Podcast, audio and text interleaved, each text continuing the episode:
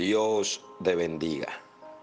En esta hora quiero darle inicio a una nueva serie que le he titulado Enfrentando tus miedos. Y para eso voy a ubicarme en el Evangelio de Mateo, capítulo 14, verso 27 al verso 30. Dice así, pero enseguida Jesús les habló diciendo, tened ánimo, yo soy, no temáis. Entonces le respondió Pedro y dijo, Señor, si eres tú, manda que yo vaya a ti sobre las aguas. Y él dijo, ven. Y descendiendo Pedro de la barca, andaba sobre las aguas para ir a Jesús. Pero eh, al ver el fuerte viento, tuvo miedo y comenzando a hundirse dio voces diciendo, Señor, sálvame, enfrentando tus miedos. Todos nosotros hemos experimentado la emoción del miedo. Hemos experimentado ese sentimiento. Algunos tienen miedo a los animales, otros miedo a un lugar, otros miedo a una persona, otros miedo a un objeto, otros miedo al fracaso. La palabra miedo viene de la etimología que significa angustia ante un peligro real o imaginario. La palabra miedo también significa fobia, pánico, pero también el diccionario dice que el miedo es una cobardía. Pedro recibió una palabra de poder de parte de Jesús. En estos versos vemos que Jesús estaba muy cerca a la vista de Pedro y que Pedro estaba tan cerca de Jesús y que Pedro comenzó a caminar sobre las aguas, pero experimentó esa emoción destructiva que lo llevó a hundirse. Y todos nosotros en algún momento hemos estado en la situación de Pedro, que aunque Jesús esté cerca, que aunque esté a la vista de nosotros, comenzamos a temorizarnos y a creer que Él no está allí. Y como dije, hay gente que tiene diferentes tipos de miedos y el miedo trae unas consecuencias que voy a hablar a continuación. El miedo te paraliza. Aquí vemos de que Pedro dejó de caminar hacia el objetivo que era Cristo. Porque cuando el miedo visita a un hombre o una mujer, visita a un ministro, esa persona deja de caminar en el propósito y el objetivo que Dios le ha llamado. Se paraliza. No permitas que el miedo te paralice. Otros, cuando experimentan el miedo, el miedo les da deseos de huir. ¿Cuántas personas, cuántos ministros, cuánta gente han dejado el propósito de Dios? Han dejado un ministerio, han dejado los dones, han dejado muchas cosas tiradas porque están experimentando el miedo y la sensación de huir los ha visitado. También el miedo, otra consecuencia del miedo es que el miedo hunde. Aquí vemos de que Pedro comenzó a hundirse. Dice que tuvo miedo y comenzó a hundirse. Es decir, el miedo te roba la fe. El miedo trae duda. El miedo trae incredulidad. Y la gente comienza a hundirse en su duda, a hundirse en su incredulidad, a hundirse porque cree que Jesús no tiene poder para solucionar esa situación. No permitas que el miedo te hunda en el desespero, te hunda en la cobardía, te hunda en el fracaso. Otra consecuencia del miedo es que afecta tu corazón. El miedo comienza a apoderarse de una persona que lo paraliza, lo detiene, lo estanca. Escucha esto. Entre más tiempo dures en enfrentar tus miedos, se convertirán en grandes gigantes que tarde que temprano tendrás que enfrentar. ¿Cuál es tu miedo? ¿A qué le tienes miedo? Jesús le dijo a Pedro, ten ánimo, yo soy, no temáis. Y Jesús le dijo esta palabra poderosa a él. Esa palabra también te la da él en esta hora. No tengas miedo. Enfrenta tus temores. Enfrenta tus dudas.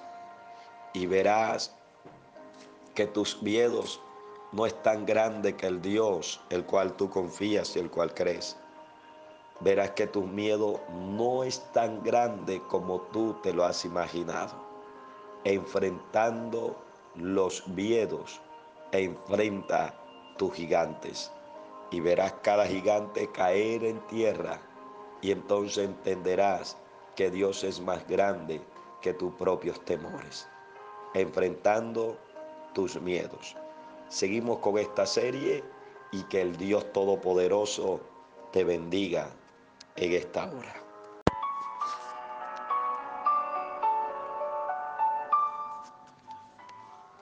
Dios te bendiga. Continuamos con nuestra serie titulada Enfrentando tus temores. Número 2. En esta ocasión vamos a mirar el libro de Job, capítulo 3, verso 25. Dice así, porque el temor que me espantaba me ha venido y me ha acontecido lo que yo temía. Jod, un príncipe en el desierto. En su libro expresa lo que había en su corazón. Guardaba dentro de él temor y eso lo que tenía en su corazón, dice Job, le producía un espanto. La palabra espanto en su etimología quiere decir asustado. También significa terror y quiere decir asombro.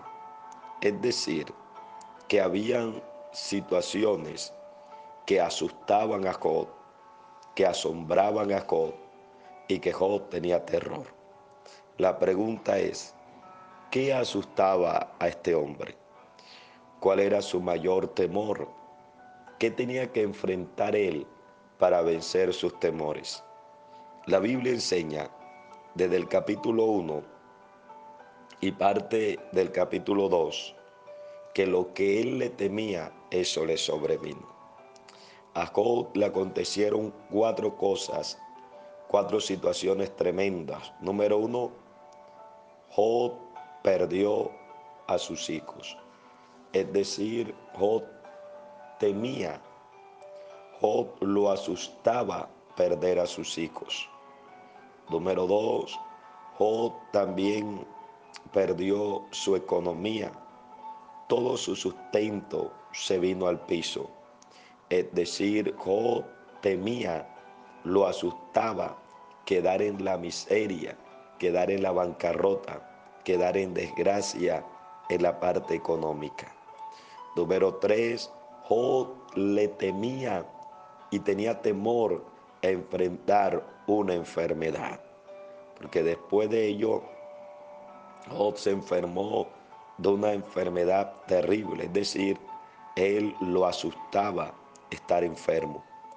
Número cuatro, Job también le temía a que su esposa no lo apoyara.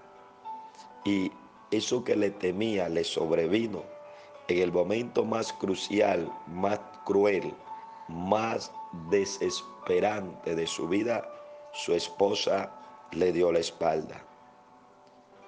Y número cuatro, Job temía a quedar solo, porque en medio de toda esa situación, sin hijos, sin esposa, sin familia, sin amigos. Experimentó la soledad. ¿Sabe? Como ser humano, todos estos miedos o temores que experimentó y vivió Job, tú y yo también lo experimentamos. Muchos tenemos temor a perder o que un familiar parta, otros a que la economía y no tener con qué sustentar a los hijos, con qué proveer los alimentos.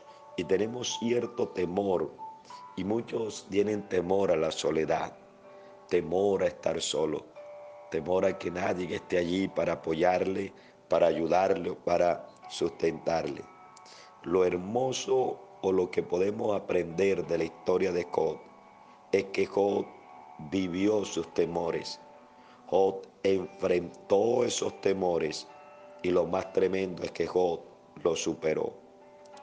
Job en medio de todo eso experimentó el apoyo de Dios cuando los hijos no estaban, cuando la esposa no estaba, cuando los amigos no estaban, Dios estuvo con él en su proceso. Job también experimentó el consuelo de Dios. Cuando no había nadie que lo consolara, Dios lo consoló. Job también experimentó la sanidad de Dios, porque Dios es nuestro sanador. Job también experimentó la fidelidad de Dios que Dios no era fiel a Job por lo que Job tenía o por lo que Job le daba. Job necesitaba entender que Dios es fiel a pesar de las desgracias y las situaciones que podemos experimentar a diario. Y sobre todo, amado, Job experimentó la restauración de Dios y vemos de que Job enfrentó sus temores. Tocó vivir el proceso de enfrentar esos temores. Luego, él mismo dice, de oídas te había oído, mas ahora mis ojos te ven. ¿Qué estás enfrentando? ¿A qué le tienes miedo? Quiero que sepas que tus temores, tus procesos, la situación que te tocará vivir o que estás viviendo, experimentarás lo mismo que experimentó Job. La sanidad, el consuelo, el apoyo, la fidelidad y la restauración de Dios. Enfrentando tus temores. Job aprendió que cuando vence tus miedos, se destruye sus límites se destruye tus límites. Seguimos con nuestra serie titulado Venciendo, enfrentando tus temores. Que la paz del Eterno repose sobre tu vida. Dios te bendiga.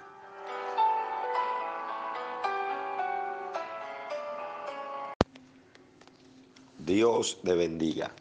En esta hora vamos a darle inicio a una nueva serie que le he titulado Lo que siembras, eso recoges. Y vamos a ubicarnos en Gálatas capítulo 6, verso 7. Dice así, no os engañéis, Dios no puede ser burlado, pues todo lo que el hombre sembrare, eso también segará. Pablo es claro acerca de una gran realidad inevitable y que nadie puede escapar ni evadir y que se cumple a toda persona, sea cristiano o no, sea rico o sea pobre. Y es la ley de lo que siembras, eso vas a cosechar. Y aplica para todo. Por eso tenemos que examinarnos y hacernos unas preguntas. ¿Qué estoy sembrando? que estoy sembrando en mi vida, que estoy sembrando en Dios y que estoy sembrando en lo que me rodea. Vamos a ver un texto que nos enseña qué es lo primero en que tenemos que sembrar y que de acuerdo a eso también nos va a ir bien en la tierra. Dice la carta a los Efesios capítulo 6, verso 2 y verso 4 dice, honra a tu padre y a tu madre, que es el primer mandamiento con promesa para que te vaya bien y sea de larga vida sobre la tierra. Aquí vemos una siembra y que lo que uno siembre en sus padres, eso es lo que va uno a recoger o a cosechar, no solamente cuando sea un hijo, sino también en toda su vida. Aquí la palabra habla acerca de honrar a los padres. ¿Y qué significa la palabra honrar? La palabra honrar quiere decir respeto, quiere decir valorar. La palabra honrar quiere decir reverencia, pero también habla de una exaltación pública. O sea, que tú y yo debemos de respetar a nuestros padres. Debemos de valorarlo, reverenciarlo. Ahora, hay una pregunta y esa pregunta la responde el mismo texto. La pregunta es, ¿por qué la vida de muchas personas está muriendo a corta edad? Usted ve ahora jovencitos muriendo, adolescentes, jóvenes en la cárcel.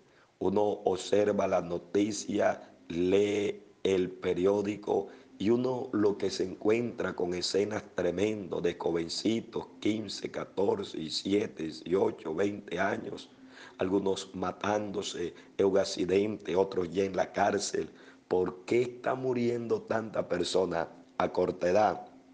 La respuesta la da la Biblia.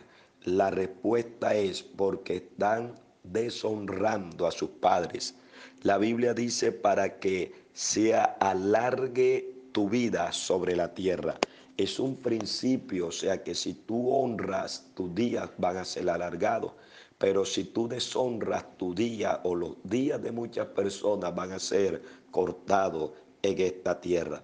Es la misma promesa que está en Éxodo capítulo 20, verso 12.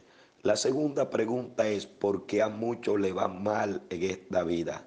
La respuesta es por deshonrar a sus padres, porque la Biblia dice para que te vaya bien, es decir, para que la persona tenga paz, tenga gozo, tenga la felicidad, porque se han visto casos de hijos que están bien económicamente, pero deshonran, no respetan, no valoran y se han olvidado de aquello que un día les dio la vida. Escucha, estamos viviendo tiempos finales y una de las señales que habla la palabra, no solamente los terremotos que ocurrió en Turquía y que seguramente eh, seguirán ocurriendo en muchas partes del mundo, no es solamente la enfermedad o hambre que lo estamos viendo. Una de las grandes señales antes del fin, es decir, antes que Cristo venga, no solamente los terremotos, una de las más señales evidentes es una generación de desobedientes. Mira lo que dice segunda carta a Timoteo capítulo 3 verso 2, hablando acerca del carácter de los hombres en los postreros días, es decir, en los días finales, porque habrán hombres amadores de sí mismos, ávaros, vanagloriosos, soberbios, blasfemos, desobedientes a los padres ingratos, impíos. Este texto es claro y habla que una de las señales más contundentes ante la venida de nuestro Señor Jesucristo es una generación de desobedientes. Y ahora, más que nunca, vemos una generación que es desobediente a los padres, que no a sus padres, que no valoran a sus padres, que no tienen reverencia a sus padres, que no exaltan públicamente a sus padres, sino que lo avergüenzan ante los amigos, ante una sociedad corrompida. Escucha esto, no esperes que tus padres estén en una tumba fría para decirle te amo porque no te van a escuchar. Dile te amo ahora que están vivos. No esperes que muera para hacer un largo viaje de una ciudad a otra ciudad, de un país a un país, para ver un cuerpo sin vida y frío. No esperes que muera para regalarle un gran ramo de flores. Escucha esto, Dios honra a los que te honran. Dios honra a los que lo honran. Este principio traerá bendición y traerá honra y traerá larga vida a tu existencia. Recuerda lo que dice el texto, honra a tu padre y a tu madre para que te vaya bien y sea de larga vida en la tierra. Continuamos con esta serie titulado Lo que siembras, eso recogerás. Dios te bendiga.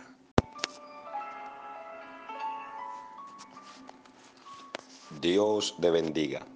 Continuamos con esta serie titulado Lo que siembras, eso recoges, número 2. Hoy vamos a estar hablando en Lucas capítulo 6, verso 16. Dice así la Biblia. Judas, hermano de Jacobo, y Judas Iscariote, que llegó a ser el traidor. El que siembra traición. De eso vamos a estar hablando. Judas hizo parte del selecto grupo de Jesús.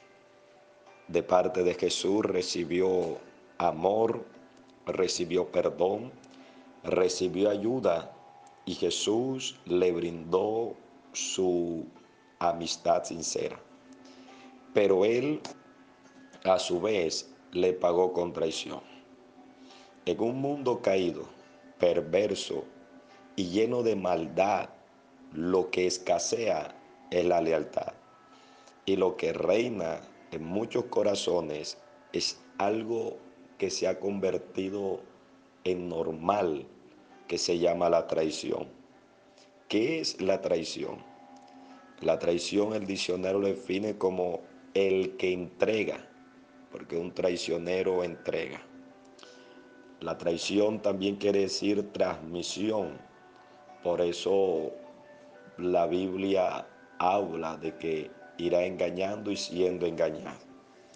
También la palabra traición quiere decir falta de lealtad, quiere decir incumplido.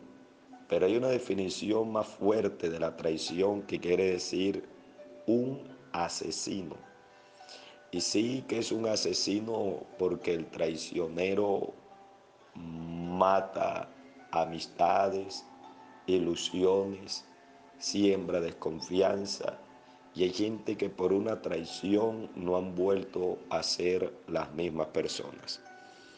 La traición se ve en todos los lugares, en los hogares. Se ve la traición esposos traicionando a sus esposas, esposas a su esposo, hijos traicionando a sus padres y creen que nunca se va a descubrir su traición. La Biblia dice, amado, que lo que está oculto saldrá a la luz. En las empresas, eh, los trabajadores robando, engañando a sus patrones, los patrones engañando a los trabajadores, en las amistades se ve mucho la traición, inclusive dentro de la iglesia se ve la traición. Cuando se ama más el pecado que a Dios, se está traicionando a Dios. Cuando se es desleal con el pastor, se está traicionando al hombre de Dios. Y hay pastores que traicionan a una congregación entera. Ahora, ¿por qué hay tanta traición en este mundo? La respuesta la da Proverbios capítulo 1, verso 7, cuando dice, el principio de la sabiduría es el temor a Jehová. Es decir, por falta de temor a Dios, se siembra y se cosecha traición. Ahora, ¿qué pasará con el traidor? ¿Qué pasará con esa persona que se ha convertido en un Judas. Número uno, el traidor se reirá por su traición, pero después llorará. Porque el traidor en el momento en que está traicionando se ríe, se burla, pero después llorará o llorará por su traición. Número dos, le harán lo mismo o peor de lo que él hizo. En segunda carta a Timoteo, capítulo 3, verso 13, la Biblia es clara cuando dice que irá engañando y siendo engañado. La Biblia también dice que con la misma vara que mides será medido. Número 3, el que traiciona terminará solo, frustrado y fracasado.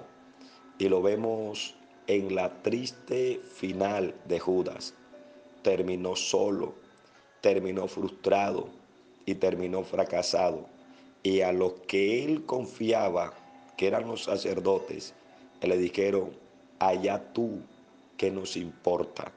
Es decir, que él recogió lo que sembró.